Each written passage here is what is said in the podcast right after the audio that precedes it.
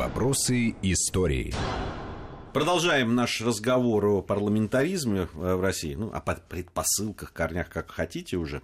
Армен Гаспарян, член Центрального совета военно-исторического общества, Андрей Светенко, писатель, историк, наш обозреватель, я Гия Саралидзе в студии Вести ФМ.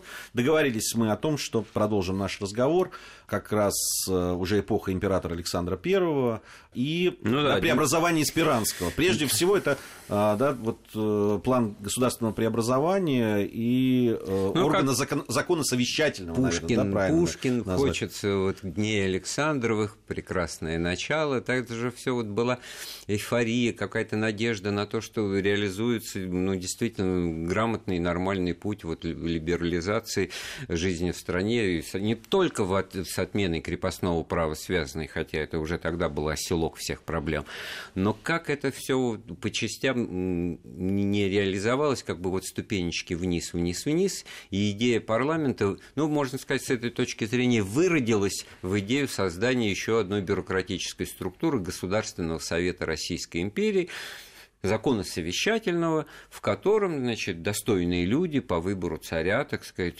кадровая политика и, кстати говоря, в общем, осмысленные, как минимум, да, э, присутствовали. Вот здесь, смотрите, что появилось из того, чего не было до этого. Разумная бюрократия канцелярии, департаменты, значит, э, сегодня обсуждается такой законопроект, э, посещаемость, э, доклады, отзывы, там, ну, какие-то решения, компетенции, все на подпись государю готовый законопроект. Ну, протокольные службы, протокольные службы да. Языком. Вот это уже момент, так сказать, организации дела очень важный, на мой взгляд. Во-вторых, э, там какая интересная вещь обнаружилась. Царь э, вправе был сам решать, отвергать, принимать решения, предложенные ему Госсоветом. Там тоже внутри голосования за то или иное решение происходило. И вот статистика показывает, что из 242 дел которые были представлены в качестве законопроектов на подпись государю, он только в 159 случаях, это правда 65%, но далеко не 100, да, э, согласился и утвердил мнение большинства. А остальные это то, те альтернативные варианты решения, которые большинства голосов не собрали. То есть в этом смысле очень интересное, так сказать, вот, вот подкоп под демократическую процедуру принятия решений. О большинство, как часто это неправо было-то, да, то Нет, ну, при абсолютной случае, монархии судья, говорить да? О, да? о демократичности ну принятия как? решений, ну, это все таки Почему? Я ну, вот... ты погорячился, мне а кажется, Почему немножко. нет? Вот, вот, пожалуйста, Александр I придумал себе такую заботу. Не самому с утра встать, почесать затылок и принять закон, а, так сказать, провести всю процедуру парламентскую с обсуждением, с вариантами, с докладами, да, с оформлением. Вот законопроект в готовом чистом виде ложится ему на утверждение. Не как... один, я так понимаю. Да, как вариант, правильно, да, да. Там некоторые законы, кстати, ну, были в двух-трех вариантах написаны еще. Это вот э, так же, как Новгородская вечевая эта республика выродилась, вот этот знаменитый институт посадников, да, когда каждый год выбирали, на год всего, там, ну, как в Швейцарии, президента на год больше не надо, там меняются люди. А потом-то это выродилось к 15 веку в то, что давайте выбирали шестерых, но пожизненно. А они между собой там менялись и назначали периодически нового, степенной посадник назывался, летысевский. Вот так же тоже можно. Это как бы нюансы механизма. Здесь себе в рамках абсолютизма Александр I понаставил, понатыкал каких-то барьеров, да, которые его ограничивали определенным образом. Но это была попытка э, сделать э, управление более качественным за счет привлечения общественных сил, людей разных, в общем-то, убеждений, судя по тому, что проектов решения вопросов, как правило, было несколько, да, и при этом все-таки, ну, последнее слово оставалось за ним. Ну, в каком-то смысле можно только поаплодировать, да, вот для своего времени, для 1810 года, когда это появляется, вместо вот этого непременного совета или клуба друзей, когда неизвестно, где там на охоте, там, etc., значит, что-то обсудили, Черторыйский, Кочубей, там, тот же Спиранский и Александр, и вот, пожалуйста, вам закон, указ о вольных хлебопашцах. Какая отличная э, модель решения ну, тогда крепостного с этой точки права зрения вопроса. Получается, да? что у нас был не прогресс, а регресс, потому потому что да, ну... уже в 20 столетии все вернулось на круги своя. Государственная дума что-то там отштамповала, все это не понравилось, собрался узкий круг, условно, там Штюрмер с ну кем-нибудь, ну, с Горемыкиным, это потому что... договорились, и вот, пожалуйста, вам потому готовый что, закон. Э, мы это можем... Кстати, но у Спиранского же предложение было и о создании выборного парламентского. Да, конечно, это его, так сказать, в данном случае ему все... По- по-моему, тогда-то Государственная Дума и прозвучала.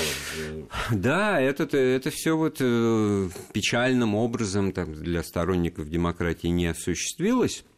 Э, потому что, конечно, так сказать, э, в этом плане, ну, Пушкин, он просто личную антипатию глубокую питал к этому царю, ну, значит, Лукавый щеголь, враг труда, нечаянно пригретый славой, над нами властвовал тогда. Ну за что? За ну, что он не заслужил это, таких это победитель Наполеона? Конечно, как минимум.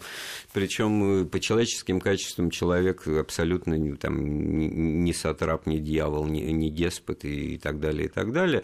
Но сослал великого поэта в ссылку, там, значит, что-то такое, не очень любил его произведение, в отличие, кстати, от младшего своего брата, который потом станет императором императором Николая, который очень даже любил, говорит, присылай мне сам, я сам буду все читать, мне все нравится, и править, мне все нравится. Цензор был, по сути. Да, отлично. Вот, кстати, говорит, тоже решение вопроса цензуры заел, да давай я буду твоим цензором. И без всякой демократии, между прочим, и без э, Государственной Думы, Госсовета, Но Священного Синода и еще Бог Совсем немного времени у нас остается, нужно, конечно, и об Александре II все-таки поговорить, мне кажется. Или... Да, но это наверное, тема отдельно, конечно, ну, так же, как Александр Третий и последний. Трагедия, трагедия, конечно. Ну, в общем-то, принято считать, Но мы что... в одной из программ э, да, Александре II, мы как раз с него начинали. Да, Александр и убит-то был... Первые думы государственные мы разбирали. Убит мы Священный Синод еще, кстати, вот не трогали. Вот а еще вот богатая тема. Просто можно одну ремарку? Вот отношение к представителям церкви с точки зрения вот, участия в выборных представительных органах власти. Если Екатерина II э, вообще, вот, вот мы перечисляли, кто там был, кого там не было, там не было, кроме крепостных крестьян, только одной только социальной категории – священнослужители. То есть это абсолютно светское в, стиле эпохи просвещения решение. Э, Богу Богу, вы, значит, вы, пожалуйста, там, попы, э, молитесь в церквах, и не, нечего вам даже в уложенную комиссию ходить. А вот, э, а зато военные, да, зато офицеры, генералы там присутствуют. И потом идея парламентаризма с точки зрения того, на кого она распространяется у Николая II, начала 20 века, манифест пятого года, там избирательных прав, э, ну, не лишены, они имеют, не предоставляется как раз военным профессиональным. Но зато появляются священники. Но зато как раз вот священники, и они становятся очень заметной общественной силой в, в этих четырех дореволюционных думах, потому что особенно из провинции сельский священник это как бы Притом, аккумулировал. Что они говорили себя. на заседаниях и какие законопроекты они предлагали, это, конечно, Будучи од... представителем просвещенного сословия, да, да. А, которую до сих пор толком еще никто не сложил, потому что я хотел вот такой небольшой, небольшой пример привести.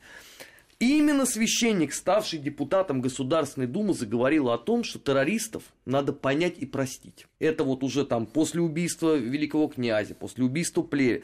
И когда русская интеллигенция развела руками и говорит, ну как же так?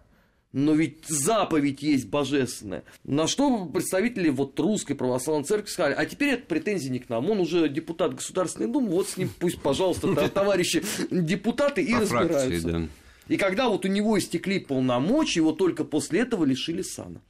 Потому что он вернулся, опять надо служить в церкви. Ему сказали, нет, дорогой. Но они были вне юрисдикции, да. что называется. Нет, дорогой, теперь вот здесь будет поставлена точка. Это вот к вопросу, да, о том, как у нас ну, как что менялось работало. у власти отношение к различным слоям общества с точки зрения привлечения их к, к участию в решении государственных дел. Очень показательно. Ну, кстати, вот при Александре II, да, вот эти гласные, ну, то есть депутаты городских дум стали избираться на внесословной основе. И надо сказать, что э, ну, при наличии там имущественный ценз был, э, они принимали участие в выборах и определенный политический опыт, насколько я понимаю, начали приобретать, потому что э, потом э, целый ряд э, там, политических деятелей выходил как раз Конечно, из такого это был самоуправления. инкубатор такой политический, городское самоуправление, городские именно думы, московская, в частности, городская дума. Это опыт управления, решения хозяйственных ну, потому дел. и говорят, и, что у нас, по сути, это вот такая вот политическая мысль в широком применении, да, только с эпохи Александра II. Мы с этой точки зрения являемся страной ну, с молодой формой демократии. Ну, действительно, там Да. чуть больше полутора веков. Если бы это на пи- на 50 лет раньше Плюс-минус.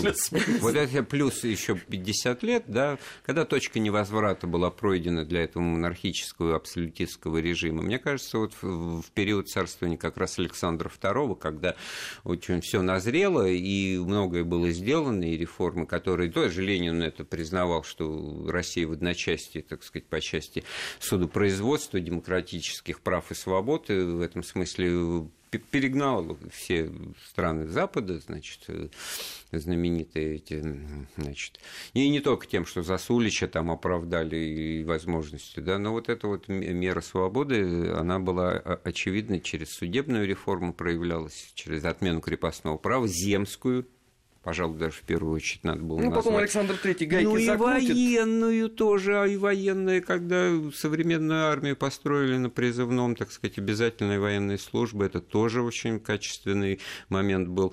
И тут вот надо было, значит, потом не, не почивать на лаврах, не обращаться, значит, в личную жизнь, окунаться, там, чего греха таить у Александра II, видный мужик был, значит.